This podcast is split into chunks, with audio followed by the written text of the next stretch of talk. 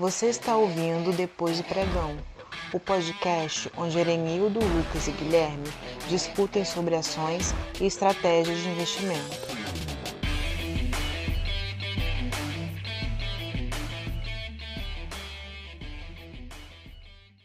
Olá, investidores! Sejam muito bem-vindos ao podcast Depois do Pregão. O podcast que ajuda você, pequeno investidor, a investir melhor o seu dinheiro. Porque investir em ações não precisa ser complicado. Eu sou o Guilherme, estou aqui com o Erenildo e o Lucas, e hoje vamos falar sobre valuation. Mas antes, vamos ao resumo semanal. O índice Bovespa encerrou a semana em 80.505 pontos. Como foi uma semana mais curta, né, devido ao feriado do trabalhador na sexta, na quinta o índice interrompeu as altas do começo da semana, caindo 3,20%. Mas ainda assim foi uma semana positiva, com uma alta de pouco menos de 7%. No mês, o índice encerrou com ganhos de 10,25%, reduzindo um pouco a perda anual para 30%. Enquanto isso, o dólar fechou o mês em R$ 5,43 uma alta mensal de 4,7%, sendo que no ano a moeda americana acumula uma alta de mais de 35%. Será que nós teremos o tal do Sell in May and Go Away em maio? Fala investidores, beleza? Hoje o nosso assunto é valuation. E antes de explicar um pouco esse conceito, já fica aqui o convite para que você escute esse episódio até o final, porque o conteúdo está muito interessante e vai ser bastante útil na sua vida como investidor. Mas afinal de contas, o que é esse tal de valuation? De forma bem prática, o valuation é um processo que tenta determinar o valor de algo. Ou seja, é uma forma de determinar o valor de um produto, de um serviço, ou trazendo aqui para o nosso caso, né, uma forma de determinar o valor de uma empresa. Basicamente, é uma forma da gente saber se uma empresa está cara ou barata. Mas, mas antes da gente avançar nesse assunto aí, galera, acho que vale a pena fazer um comentário sobre essa questão do barato ou caro. É, muita gente confunde e ainda acham que uma ação que custa 2,50 é mais barata que uma ação que custa 50 reais, por exemplo. Número alto, como os 50, não quer dizer que o preço está alto. Por exemplo, uma ação pode custar 90 reais e está mais barata que uma ação que custa 5 reais. É, o custo é só o montante do dinheiro envolvido na transação. Né? Mas para saber qual está barato ou caro, a gente tem que fazer uma relação entre preço e valor. Né? Nós já falamos sobre isso em alguns episódios, mas não custa relembrar, né? Valor é, é, algo mais subjetivo, tem a ver com o que a gente espera receber de benefícios quando compramos algo. Né? Se tratando de empresas, o valor é mais relacionado ao que esperamos ter de retorno dessas empresas. Mais lucratividade, que podem virar mais dividendos, ou a empresa ela pode reinvestir no próprio negócio para se tornar ainda mais lucrativa no futuro. Né? Isso aí aumentando seus fluxos de caixa e gerando muito mais retorno para nós, acionistas. Né? É, e exatamente, já o preço, ele é só um número que tenta definir o valor de uma coisa. Ele é simplesmente o último preço, né, a última quantidade de alguém de dinheiro que alguém pagou por, por uma ação. Ou seja, ele é definido pelas interações entre compradores e vendedores. E o preço também é muito afetado pelas notícias de curto prazo, né? Pelo, ele acaba sendo influenciado pelo emocional dos investidores no momento da tomada de decisão. É, e fa isso faz com que os preços variam muito mais e muito mais rápido do que o valor de um negócio. E tendo isso em mente, nós podemos ir além. De acordo com o Papa do Valuation, o professor da Modaran, é, saber o valor de um ativo não é um pré-requisito para se ter sucesso em, nos investimentos. Ele sim ajuda a, o investidor a tomar decisões mais inteligentes. Existem investidores que acreditam que o valuation é um chute, né? Enquanto os outros pensam que o valuation é algo muito complexo ou muito difícil. E aí eles acabam deixando isso um pouco de lado. É, e o objetivo de um investidor de valor é sempre pagar menos por um ativo do que o seu valor justo, né? Nesse sentido, é essencial que o investidor tente avaliar o valor de qualquer coisa antes de fato realizar uma compra. É, ou seja, fazer um valuation é importante para entender é, se o preço diverge do valor.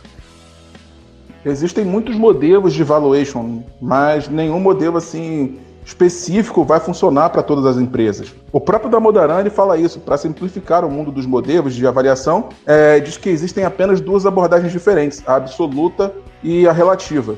É, os modelos de valuation absoluto tentam encontrar o valor intrínseco trazendo os fluxos futuros a valor presente. Nele, os fluxos, tanto de caixa quanto de dividendos, eles são trazidos a valor presente. E desse jeito é possível ter uma estimativa se o valor do ativo está caro ou barato. Os modelos de avaliação que se enquadram nessa categoria inclui o modelo de desconto de dividendos e o mais conhecido, que é o modelo de fluxo de caixa descontado. É, e no, no valuation comparativo, o investidor ele procura comparar os indicadores de um ativo com outros ativos semelhantes. Né, isso pode ser feito para várias coisas, além de ações, né? Como você pode comparar imóveis com usando o preço por metro quadrado de diferentes apartamentos de uma mesma região, por exemplo. E também você pode usar como exemplo os carros, né, que as pessoas costumam analisar a tabela FIP. No caso do mercado de ações, é feita a comparação dos múltiplos de uma determinada companhia, como é, o preço-lucro, o EV-EBITDA, é, frente a outras que são consideradas os seus pares de mercado. Já nesse episódio, nós vamos focar nos modelos mais usados. Esses são o fluxo de caixa descontado e a análise por múltiplos. A avaliação por fluxo de caixa descontado é realizada é, utilizando projeções futuras dos resultados das empresas. Né? Após as projeções futuras serem realizadas, os valores são descontados a uma taxa proporcional ao risco daquela empresa até o momento presente. Esta taxa pode ser composta por, por os custos de capital e todos os riscos inerentes ao negócio que está sendo avaliado né, no momento. Dessa forma, para estimar os fluxos de caixa e a taxa de desconto, o investidor precisa incorrer em promissas consistentes, levando em consideração todos os fundamentos que compõem o desempenho de uma empresa. É, tentando explicar isso um pouco mais a fundo, o modelo usa o fluxo de caixa livre da empresa e o custo médio ponderado de capital, que do inglês é a sigla WOC.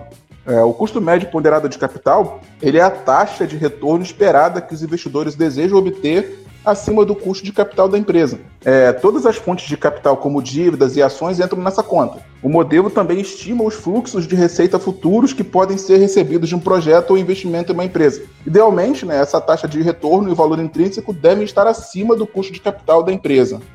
Os fluxos de caixa futuros, eles são descontados, o que significa que a taxa de retorno sem risco que poderia ser obtida em vez de prosseguir com o projeto ou investimento é levada em consideração também na equação.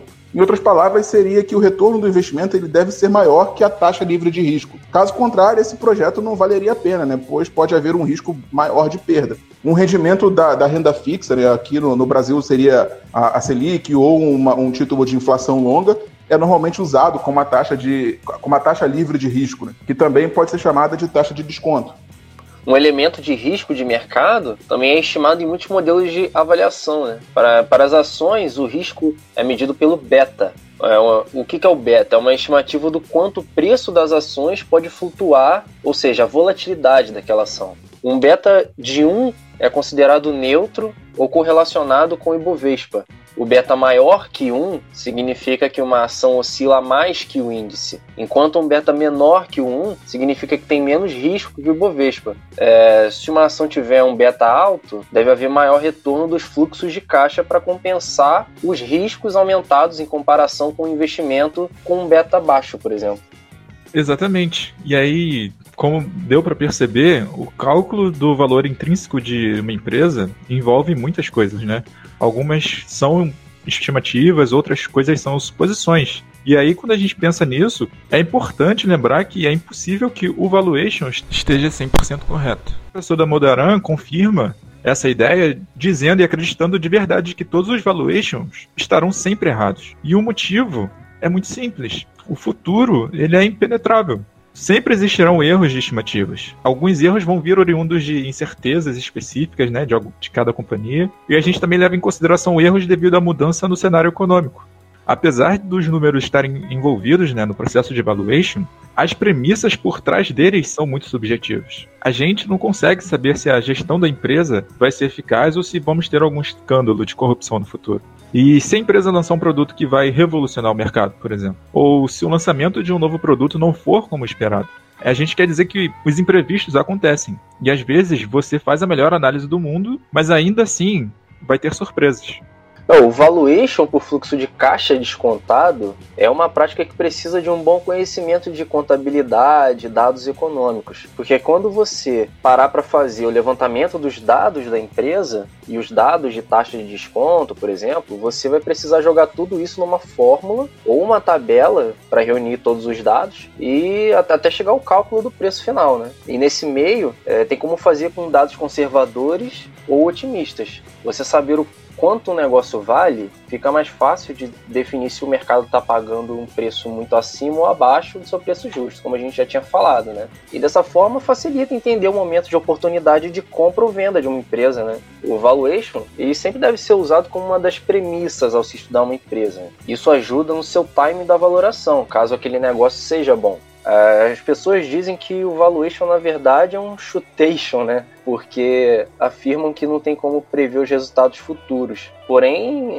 as premissas usadas para fazer essa conta se baseiam nos resultados anteriores, né? Mantendo a mesma taxa de crescimento que a empresa já vinha tendo. É, nenhum resultado de conta de valuation vai ser 100% certo. Cada um usa uma premissa diferente e isso pode alterar um pouco a conta de cada um. Acredito que o importante é você estudar, entender, formar suas premissas para ter uma maior certeza do que você está fazendo e que pelo menos se aproxime ao máximo do valor justo da empresa em questão, né? Mas mesmo com essas incertezas, sem valuation você fica perdido, sem saber se está pagando muito caro. E para praticamente tudo a gente tem um valor referência. Acho que ninguém compra um carro usado sem dar uma olhada na tabela FIP para ter uma noção de quanto aquele carro vale, né? Com ações é a mesma coisa, pelo menos deveria ser, né? Não, exatamente. Por isso que para nós, né, investidores comuns, que somos pessoas que, que são, né, sou engenheiro, mas tem médicos, professores, dentistas, bombeiros, barbeiros, enfim, investidores que não são profissionais de investimento, fazer esse valuation por fluxo de caixa descontado, usando planilhas, taxa de desconto, né, projeções de, de fluxo de caixa, isso me parece muito, muito fora da realidade. E nesse ponto, eu acho que é muito mais prático fazer a análise por múltiplos. É, eu gosto bastante de uma frase de um, um grande investidor indiano-americano, né, que é o Monish Pabrai, que ele diz o seguinte: o, o processo de investimento é simples e você não precisa da ajuda de uma planilha de Excel para descobrir se o investimento é ótimo. Se você não consegue entender de cabeça, este não é um ótimo investimento. E a análise por múltiplos é uma ferramenta bem prática de precificação é, dado que ela pode ser usada para obter rapidamente as estimativas de valor da, das empresas. É uma das ferramentas de bolso de qualquer analista de ações. Ela é bem útil quando um grande número de empresas comparáveis está sendo negociado na bolsa. É, e na média, o mercado ele está precificando essas empresas corretamente. O método ele consiste em avaliar uma empresa através da comparação com múltiplos de empresas do mesmo segmento de atuação. Desse modo, né, a comparação do múltiplo ela pode ser feita tanto com múltiplos de empresas parecidas, como também com os múltiplos no próprio passado dessa empresa. Né? Ou seja, é uma das maneiras de medirmos o que vale ou não a pena no mercado e darmos preferência a comprar né, o que realmente está barato. Então, Irenildo, é, aparentemente a maior vantagem dos múltiplos é a ideia de que eles são rápidos e fáceis de se enxergar, né? Mas isso acaba sendo uma certa desvantagem também. Porque quando não entendemos o que está acontecendo na empresa, né, de onde vêm os números, o que a empresa está fazendo, quem que é o controlador, se tem ou não recorrente, né, enfim. Sem um estudo sobre a empresa, é bem provável que a gente olhe os múltiplos e ache que a empresa é boa e barata, né? Ou o contrário. E então é, é preciso ter cuidado analisando esses múltiplos. Mas realmente isso não invalida o fato de que quanto mais simples, melhor. E geralmente os melhores valuations, eles eu acredito que eles são os mais simples. Mas assim, de forma mais prática, como utilizar os múltiplos para comparar empresas? Ah, faz todo sentido comparar o preço de uma empresa com o seu lucro, né? Para você entender se aquela ação está cara ou barata. Aí, nesse caso, a gente está falando do índice preço-lucro, né, que é o múltiplo mais popular do mundo dos investimentos. E como já dissemos, olhar apenas preço de tela não traz informação nenhuma. Os múltiplos eles são essenciais para compararmos empresas mas também para nos contar o que o mercado espera dos resultados de uma empresa. Quanto maiores os múltiplos são, maiores são as expectativas de resultado dessas empresas. E quanto maiores os múltiplos, maior o crescimento esperado também. E imagina que você está comparando três empresas de um mesmo setor, né? E se se as ações X, Y, Z valem respectivamente 10 vezes, 15 vezes e 50 vezes o lucro anual, é necessário entender sobre a trajetória dessas empresas e principalmente para onde elas estão indo, né? Há diversas razões que podem justificar o investimento na empresa que é negociada a 15 vezes o lucro, ao invés de investir na, na de 10 vezes o lucro. A rentabilidade, características do negócio e perspectivas de crescimento são algumas dessas variáveis. Porém, justificar um PL de 50 vezes já fica muito mais complicado. Por mais promissora que seja a empresa, quanto maiores os múltiplos de uma empresa, mais ela tem que crescer para negociar ao múltiplo mais baixo e deixar de ser cara, né? Não é porque você tem uma ação que não para de valorizar no curto prazo que o preço que ela está negociando se justifica, né? A gente sabe que, que o seu mercado ele não é racional, né? Ele adora pagar múltiplos altos por empresas premium ou quality. Ou seja, no curto prazo, os preços eles não são movimentados pelos fundamentos, mas sim pelo emocional dos investidores, seja o pessimismo ou o otimismo, né? E é bem normal a gente querer comprar essas empresas que são as queridinhas do mercado, que têm belas narrativas por trás. E isso não quer dizer que essas empresas não vão entregar excelentes resultados e corresponder a toda essa expectativa nos próximos anos. O problema é que quando você paga caro demais por isso, meio que a empresa ela não pode errar nunca, né? Então, se algo azedar ou a empresa decepcionar no meio do caminho, você vai estar correndo um risco muito alto. Lembre-se que no longo prazo, a cotação ela segue o lucro, né? E a empresa sempre vai convergir para o seu preço justo. A ideia é que a análise dos múltiplos ela te ajude, né? pois acredito que ninguém aqui quer correr o risco de pagar por um negócio mais do que ele realmente vale.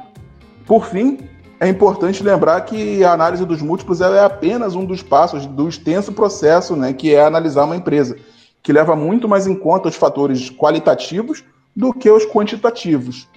É, sobre qual modelo de valuation escolher, o próprio Demodaran afirma que não há razão para escolher uma das duas abordagens. Na verdade, as chances de sucesso são elevadas ao investir em ações que estão subvalorizadas, tanto na base absoluta quanto na relativa. É, sendo uma ideia interessante a utilização de ambas as abordagens simultaneamente. Né? Se você tem tempo para estudar e se dedicar, acredito que todo conhecimento é válido e você pode buscar aprender e fazer valuation de forma mais sofisticada, por exemplo. Mas se você é um investidor mais focado em seu trabalho e não tem tempo assim para estudar sobre investimentos, use seu tempo para entender melhor as empresas, combinando isso com a análise por múltiplos. Dessa forma, dificilmente você vai morrer na bolsa.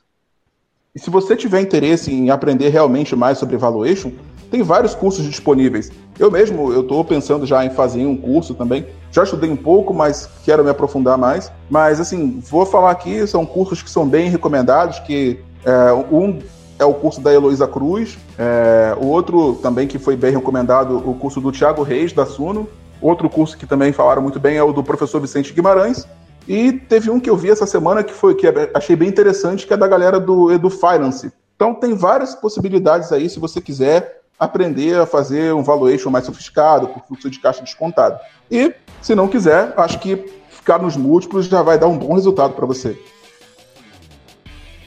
É, então é isso aí. O nosso podcast vai terminando por aqui. Muito obrigado pela sua audiência. Agora, não se esqueça que o Depois do Pregão tem sua própria página no Instagram, arroba Depois do Pregão. E, como sempre, qualquer dúvida ou comentário pode enviar pra gente pelo direct, porque nós vamos ficar muito felizes em te responder. Então é isso, galera. Espero que vocês tenham gostado. Obrigado pela audiência. E não esquece de nos seguir lá no Instagram e deixar as perguntas lá, hein? Abraço. Valeu, galera. Uma boa semana para todo mundo. E até a próxima segunda-feira com mais um episódio do Depois do Pregão.